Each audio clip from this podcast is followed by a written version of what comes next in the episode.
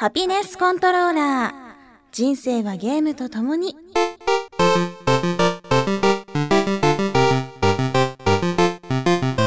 この番組は FPS から美少女ゲームさらには洋ゲーまで私 DJ ミスズの生きる方となっているゲームについてご紹介。ますみ様人生ゲームやろう？やらないよ。どうして？私と遊ぶのは嫌なの？人生ゲームだと君は別の男と結婚しちゃうんだろうますみ様360は携帯ハード。そんなちょっと引くぐらいのゲーマーである私のお気に入りを次々にご紹介します。たまにはゲーム以外のことも話しますが、大体が Z して。トロピコならやるよ。え？ハピネスコントローラーレベル18。ちょっといいかな？もう一回。ハピネスコントローラーレベル18始まりました。皆さんおはようございます。実は今日はハピコンが始まって初の朝の収録をしています。えー、急にですねこの収録の前日に東京と大阪をツアーでちょっと MC で行くことが決まりましてなのでやっぱりねハピコンできるだけお休みしたくないのでということで朝頑張って眠たい目をこすりながら来ました今機嫌悪いでしょんなことないよ別に。朝だからこうイライラするとかはないですけどほら仕事も毎日朝早いしちゃんと4時とかに起きて働くからそんなことはないけどディレクターがちょっとね寝坊したかなんかしないけどさ ちょっと遅かったのは。バスが遅れたの？雨だったから？雨の日は遅れるの分かってるでしょ？すいません。そういう時は1分早いのに乗るの。すいません。あのやっぱ機嫌悪いでしょ。そんなことないですよ。いつもよりも優しく言ってるつもり分かった？雨の日はちょっと早めに出なさい。はい、はい、いやいやいや。いやでそしてですね今日ちょっと収録に来てみたら一つの封筒が届いていました。送り主はラスカルの人さんです。ありがとうございます。ポン橋マップ在中と書いてあって開けてみると大阪の日本橋のガイドブックが、えー、4冊入っていましたこの間日本橋に行ったっていう話をラジオでした後にツイッターでポン橋マップってあるんですよって教えてもらったんです。で私がそれでへえポン橋マップ知らないなって答えたら送ってくださいました。このポン橋マップを見れば大阪の日本橋の全てがわかるみたいなねその今の旬の情報がわかるとかあと地図が載っててこうここに何があるよっていうのがすごく分かりやすく載ってるんです。どれどれ。例えばお A2 日本橋本店とかもちゃんと載ってますね。私が行ったとこです。あと海外ドールお取扱店。すごいね。あのドールって変な方じゃなくて アンティークドールみたいなそのあのほらなんだ？よくみんながやってるカスタム的なやつ？よくわかんないんだドールの方は。あとあのメイドカフェのやつとかいろんなアイドルの情報も載ってます。本橋アイドル。見てこのツインテール率の高さ。1234567891011人いる中で123これはツイン ツインだ。12345人がツインテールやっぱアイドルといえばツインテールか私もねよくツインテールしてますよね仕事の時。あの、まあ、仕事は選ぶんですけどキャピッとできる仕事の時はツインテールとかしてます。アイドル？アイドルじゃないよそんな。何を言ってるんですか。えーっとなるほど。メイドカフェ多いんですね。あの今回大阪は1泊しかできないんですよ。なんかね大阪での長い滞在はあんまり縁がないらしくっていつもその仕事が終わった後にすぐに帰らなきゃいけないんですね。なので今回も1泊ということで、まあ、できるだけ時間を見つけていきたいなと思っています。でもこういうマップをもし広げながらさ日本日本橋を歩いてたらなんか襲われませんかね？こいつカモだぜみたいな。知らないぜ日本橋のことみたいな。だってなんか日本橋に住みたいって言ったらみんなが危ない街だからやめとけって言うんだもんやっぱ大丈夫かな？こっそり見ながら歩こう。こうスッと自販機の陰に隠れてパラって見てまたスッと出ていくみたいなね。そういう風にカバーしながら日本橋歩きたいと思います。ラスカルの人さんありがとうございます。しっかり活用したいと思います。さて最近のゲームなんですが前回の収録から、えー5日ぐらいしか経ってないんですよね。その5日間でやったことがまずデッドスペースのチャプターを2つ進みました。そしてもうあとねあのスタントマンイグニッションこれがオール星5の映画をやっと一つ完成させましてあの嬉しいんだよねオール星5っていうのがそのスタントをね決めていくと最後に評価が出るの。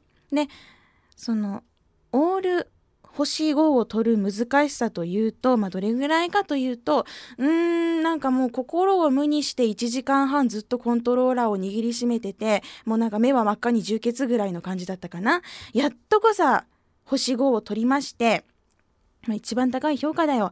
ね。実績を解除したという感じです。でほとんどがそのスタントマイグニッションしかしてないのでまずいんですよねこれが。他のゲームが全くできない。なのでちょっと封印しようかなと思っています。いやこのゲームはいかん。うんまずいです。ちょっと。私にはぴったりすぎて。なのであの新しいゲームはまだ触ってないんですけどスタントマンイグニッションを封印した今こそ何かまた別の世界を私は開こうかなと思っています。という感じなので今回のトークは、えー朝ちょっとのんびりした気持ちで収録お話ししたいと思います。皆さんもいつもよりもちょっと柔らかい気持ちであの目をこすりながらとかなんだろうお休みの前に私のこのちょっといつもよりも眠たい声で癒されてください。癒されるやろ？眠いんでしょ？うーん別にそういうわけじゃないけどまあ昨日も遅くまでデッドスペースやってたとかそういうわけじゃないけど。そうあのデッドスペースのチャプター4にやった人はわかると思うんだけどなぜかね本当に普通の TPS なのにいきなりシューティング要素が入ってくるんですよ。前から隕石が飛んできてそれを飛んできてそれを自分がこうなんか砲台に乗ってダダダダって撃つやつがあるんだけどこれねあの私隕石を撃ち落とす時に R トリガーしか使わなかったんです。でクリアしてそのしばらく経った後にまた別のチャプターで L トリガーも使えるっていうのを知って。うん、あのすごい難しかったんだよ。R だけでクリアするっていうのが。もう何回やり直したかな？56回？7回とか8回とかもそう結構やり直してね。もう私の石村ライフはこれで終わりだなって思ったの。はいもう今までありがとうございました。みたいな。デッドスペース。うんたくさんのクリーチャーといい思い出がありました。もう隕石に当たって私はもう終わりです。みたいな。そういう風にね本当に諦めてふてて投げてたんだけど。まあなんとかクリアして後から L トリガーも使えるってことを知って悔しい思いをしていますまあ2週目にちゃんとやろうと思ってるのでまだまだ大丈夫。今週中、うん、来週までにはクリアしたいなと思っています。さあそんな私のゲームライフ。今日も何かしらお話ししたいと思いますので、えーこの後もお付き合いよろしくお願いします。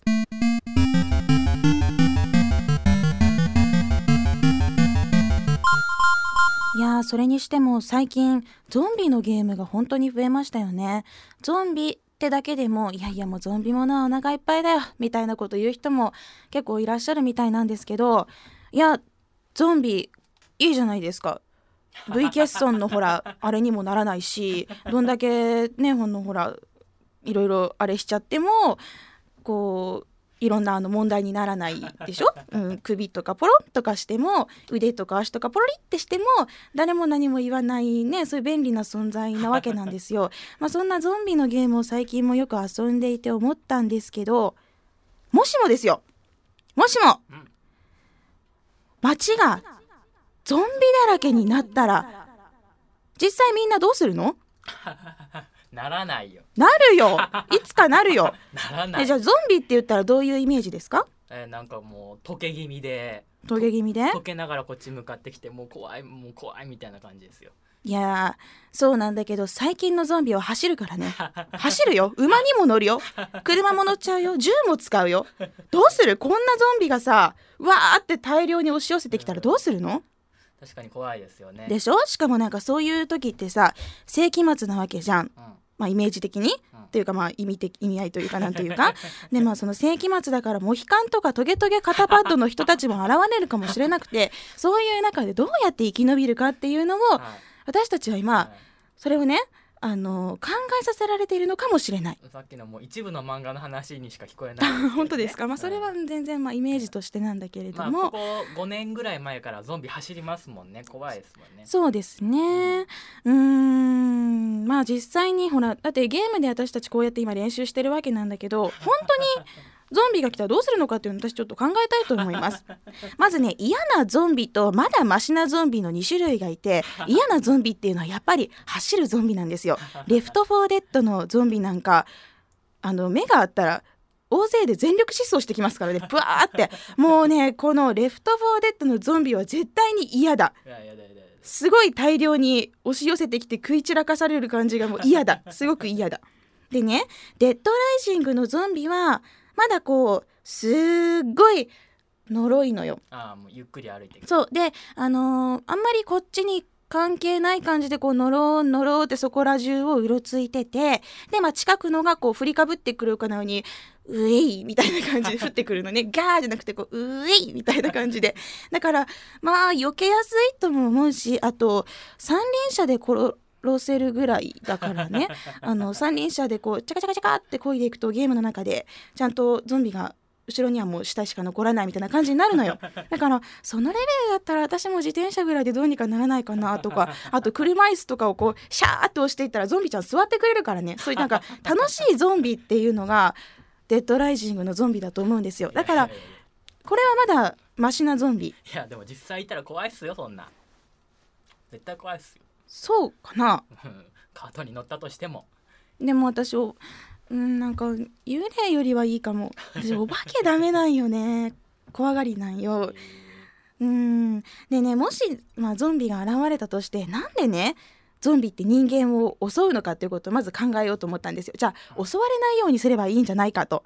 ゾンビっていうのは多分ね音とかまあ匂いあと音っていうのは心臓の音とかを聞いてるんじゃないかなと思うんです。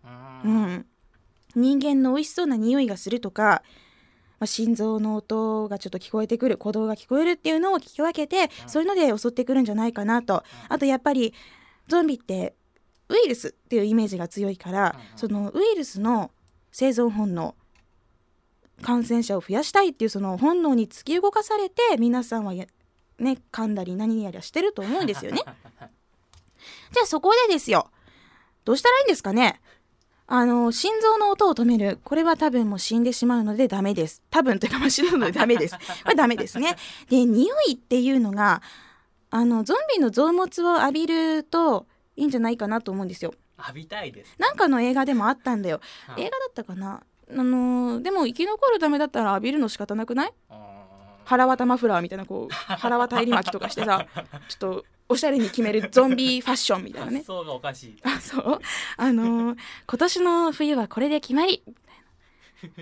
愛されモテ子のゾンビおしゃれみたいな感じで。たくさん寄ってくるしね。そうそうそうそう。だからまあそういうふうに血肉を自分に塗りたくる。これで匂いは OK だと思うんです。あと見た目で良ければあのーなんかのこれも私あそうそう見た映画とかすぐに忘れちゃうタイプなんだけど なんかの映画でねその映画の中の映画監督がゾンビメイクをして生き残ってたんですよ。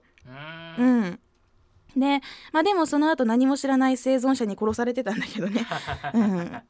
なのでもし私がゾンビだらけのところに行ってもう周りゾンビに囲まれてしまったら、まあ、血肉は浴びます。腹渡を巻きます。ううん。ん、でもうあの顔とかももうすごい塗りたくってゆっくり歩こうと思ってます。さあまあここまではあれですよまあちょっと非現実的な話。今から現実的な話をしましょう。ゾンビを倒すことを考えます。ここからは現実的だからね。何が現実的その境目は自分で見極めてください。まず日本は銃社会ではないので、はい。銃を使うというのはあのなかなかありえないと思うんです。それにあの素人がすぐにパンパン撃てるわけじゃないので、まあ、銃という選択肢はなし。何使いますか？うーん。なんかドンキパい。やそれリーチがないよ。ないですか？うん。ないですか？あのーデッキブラシ。デッキブラシ。これはね軽くてリーチがあるからね女性にぴったりだと思うんです。ただ殺傷力がちょっとないんですよね、で私が使いたい武器は今度はギターです。もうさまざまなゲームや映画で書かれている このギター。特にエレキギターをゾンビにこうネックの部分を持ってねゾンビに叩きつけるというそのその武器がすごくやりたいというかもう今やりたい。ちょっとやらせてよ。やっすよ。なんかパンキッシュじゃない？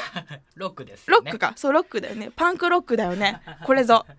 あのーいい音鳴らせオラみたいな感じでね ギュイーンとかこうななるわけないの分かってるんだけどゲームとかそうなんだよ。こうギターを振りかざしたらねゾンビの首がポロンって取れながらギュイーンってなるんだよ。これは一度はやりたいという感じの戦い方ですねで一番使えるのは多分あのスコップシャベルだと思うんです。あの長い大きい本のやつね。でこれは少し重いけど殺傷力あってやっぱりほらスパスパ切れるしあと、まあ、リーチもあるからね。これはいいんじゃないかなと思います。あとはスプレーとライターが大量にあるんだったら火炎放射器。ゾンビって火に弱いイメージがあるんです。だからこれもいいんじゃないかなと思ってますでまたゲーム的な武器なんだけどチェーンソー。これはねゲーム内ではいいけどまあ、どこで手に入れるのよって話だし 重さと動力とか考えると現実的ではないと思うんです。あとは XBOX360 かな。あの携帯ハードだけど素手よりもやっぱ殺傷力があるし ただねあのあのハードみたいにあの某ハードみたいに取っ手がついてないのが使いづらいかな、うん。まあ、リーチもないのもちょっと。まあでも3キロの重さを頭にガインと浴びたら大抵の人間もどうにかなると思うよ、うん、さあじゃあまあこういう風にデッキブラシやらギターまたスコップシャベルなどを用意しておきましょう。ね、はい。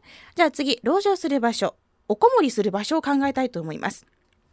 ほらもうなんかすごい役立つでしょ？みんなメモしてる？私がいろんなゾンビゲームを遊んできた中で選んできた選択肢です。さまざまな安全面やあと食料問題あと武装などを考えるとこういう場所はいかがでしょうか？一つ目がマンションの高層階。ゾンビはねなんか高いところにはいないイメージなんですよ。あー階段登るの辛そうですもんね。ねなんか階段登ってる間に足取れそうだよね。うん、だからあのー高いところにはいなそうなどうせ動力がなくてエレベーター使えないでしょ？だからあのーだうん、ただですねいいかなとは思うんですけど、まあ、食糧難になりやすいですね。孤立しやすいというのが問題かな。続いて2つ目ホームセンター。これは最強だと思うんです。うーん武器になるものがたくさんありますよね。ねドンキもあるよ。うんうん。うん。カードもありますよ。そうねカートで乗せれるね。あとキャンプもできる。キャンプセットあるでしょ？あと園芸コーナーで家庭菜園もできる。もう3ヶ月ぐらいいなきゃいけないって時にはほらトマトとかすぐ作れるじゃない。ね夏休みに作ったでしょ？小学校の頃。あれを思い出してトマトを育てる。とかねそういうふうに家庭菜園もできる。最悪ドッグフードとかキャットフードを食べるという覚悟があれば最強だと思うんです。あと憧れなのが3つ目ショッピングモール。うん。やっぱ憧れるよねショッピングモールにこもる。これは私のうんてか今でもやりたいかななんかないかなショッピングモールを使った脱出ゲームみたいな。やってほしいね。ただショッピングモールはあの入り口がすごく多いんです。しかもガラスだからこれは補強するまでが大変だなと思います。うんでもやっぱ楽しそうだから行きたいかな続いて5つ目かな。船。ゾンビはね泳げないイメージがあります。でも泳ぐゾンビもいるかもしれないけど大体泳げないと思うので豪華客船に食料を積み込んでという風なこもり方。これやりたいですね。ただあの競争率がすごく高そうでお金持ちしか乗れなそうなイメージがあります。そんな感じしない？します。ねえなんか政治家とかさもうそういうキームカつくわね。だから私たち庶民は何？ボートでも乗ってろってのほらスワンだよスワン。あれで足でこぐやつ。あれに行くしかないわねリュックを持って。仕方ない。じゃあ私ちょっとゾンビだらけになったらまず大堀公園に行ってスワンをパクってくるわ。あれで行くわ。まあこんな感じかな？どう現実的でしょ？かな？今言った中でどこを選びますか？ホームセンター楽しそうですね。えホームセンターとショッピングモールはやっぱ良さそうだよね。うんまあやっぱここら辺になるかな。でそして武器はあのデッキブラシやらシャベルやらを持つということで 完璧かなと思います。さあこんな感じで全ての準備は整いました。あとは心構えです。今から私がゾンビに襲われるようなそういうそういう環境になった時の心構えをいくつかお伝えするのでもうこれが最後ですからちゃんと聞いていてください。ここはテストに出ますまず人とお金は信じません騙されます次あの女とはできるだけつるまないようにした方がいいと思います すぐにパニックを起こすしあの平気で裏切ります私は多分 裏切るよまあ自分が生き残りたいから仕方ないじゃんねうんあと、大人数でパーティーを組むのはいけません。3、4人ぐらいがちょうどいいと思います。あとね、何かのフラグになりやすいので、途中で仲間を増やさない方がいいです。おーいみたいな。ここにも生きてるやつがいるぞーみたいな時はもうピューっと、あの、無視していきましょ う仕方ない。で、もし誰かが戦いに敗れてしまっても、弔わない。そんな時間はないはずです。もうこういうふうにある程度冷酷になるのがね、一番いいと思うんですよ。まあ生き残るためなら仕方がない。まあでもね、多分ここまで話したけどね、私はすぐにゾンビになる側ですね。うん。どうでしょうか？皆さんゾンビに襲われた際というのがちょっとずつこうイメージできてきたんじゃないかなと思います。これまでね遊んできたゾンビのゲームもこうやってもし自分だったらと考えながら遊ぶとより楽しいと思うんですね。まあ私はゾンビになってもゲームをしたいなと思っています。いや待ってよ動力がない。どうしたらいいんだ？てか連打したら指とか取れそうだよね。おりゃーって連打したらあれ？みたいな。なんかないみたいな。ポロンって。じゃあ次中指でポロンみたいな。そういう風になりそうだよね。うん皆さんどうしますか？もしゾンビだらけになったら。今日はねこのあの楽しいお話をして、まあ、朝から変な話をしまして朝ならではだよねこういう発想ができるのって。やだよこんな朝いいじゃん爽やかで。なんか現実的でいいじゃん、あ爽快感はあるかもしれませんね、うん、私ね今日電車に乗ってるすいませんね。1時間の間にこれ一生懸命考えたの。今日何喋ろうかなって。雨かなんか気分悪いよなっていうか朝の雨の満員電車とか最悪。あーもうなんかみんなうごめいててやだな。おゾンビだ！みたいな。ゾンビ？ゾンビだったらどうするこれ？みたいな。目の前の人がゾンビだったらどうしよう、うん、傘でとりあえずバーンって傘をほらジャンピングジャンプ傘バーン開いてさこれでまず撃退するけどみたいな。そういうの考えてたらこういう発想に至りました、まあ、皆さんあの私が喋ったことは結構有益だと思うのでぜひぜひ皆さんもあこれはこうだと思うとかあったら教えてください。ゾンビのね作品がこんなにも生まれるというのはやっぱりいつか起こり得るかもしれないからなんですよ。そうなんですか、うん、ね。どっかの研究機関にゾンビはもういるかもしれない。ね。なので皆さんあの、まあ、ゾンビのゲームはもう飽きたとか言わずにですよ。私ゾンビ好きなのでもっともっとこう臨場感を持って遊びましょう。ね。というわけでもしも街がゾンビになったらどうするということをねゾンビだらけになったらどうするということをバカらしく真面目に考えてみました。たまにはこんなのもいいかなと思います。じゃああの現役のゾンビさんからのおお便りも待ってます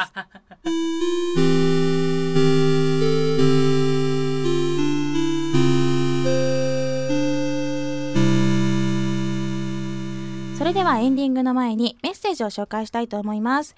えー、現時島さんからのメッセージです。レベル17聞きました。好きなゲームについてのトークは熱くなりますね。スタントマンイグニッションは結構面白いと聞いていますが、聞いていましたが、放送でその面白さが具体的に聞けてよかったです。ところで私にも同じく大好きなゲームがあります。それはシュタインズゲートです。Xbox 360で発売されたゲームは多々ありますが、この作品が一番好きです。もちろん、ヘイローシリーズ、フォルツァシリーズ、ギアーズシリーズ、モンハンなど大好きですが、この作品ほど感動したものはありませんでした。とのことです。私もシュタインズゲートは遊びましたよ。あのーシュタインズゲートアドベンチャーなんですけれども、アドベンチャーって、なんだろうね、あのアドベンチャーの中でもシュタインズゲートは選択肢が少ない方です。だけどすごく読ませる文章でそのまあ少ない選択肢で結構結末がガラッと変わったりして本当におおと思わせてくれるそんな作品なんですね。私アドベンチャー好きだからな、まあ、好きって言ってもそんなすごいもうアドベンチャーオタクってほどは遊んでないんですけどその中でもシュタインズゲートは完成度が高いなと思いました。ただ私あのあれなんですよひよく連理のダーリンあれを遊んでないんですけど遊ばれましたか？ゲントキシマさんもし遊んだっていうのであれば感想をお願いしたいです。シュタインズゲートはアニメにもなりあといろんなハードでも発売されて本当にうん人気が出ましたね。だってあれですよ iPhone 版とか合わせると30万本売れてるんですよ。まあ、ちょっと前のデータなんだけど。でアドベンチャーっていうともう本当にそうだね、まあ、3万本本当に何万本とかすごく嬉しい数字なんですね。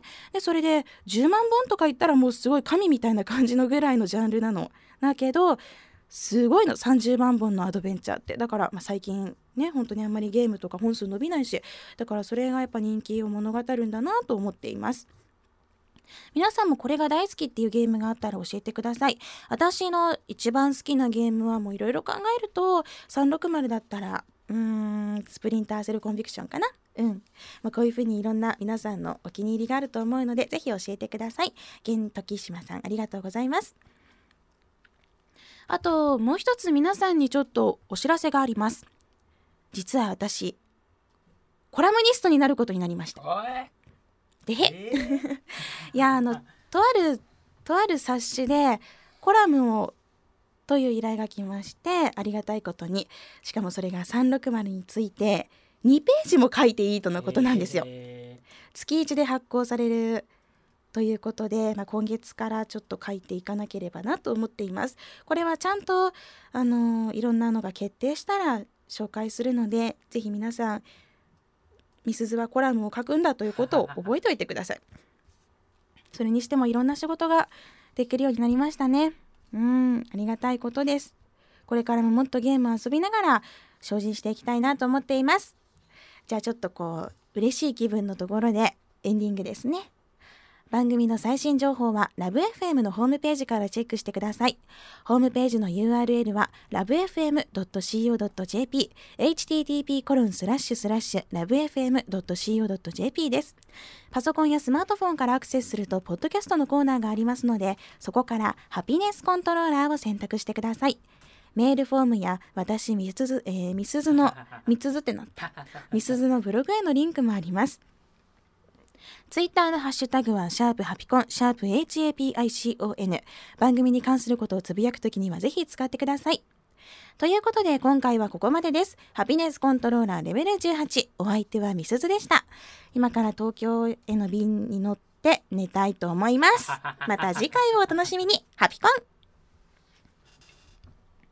はい、オッケー。よし。Love FM Podcast. LOVE FM のホームページではポッドキャストを配信中。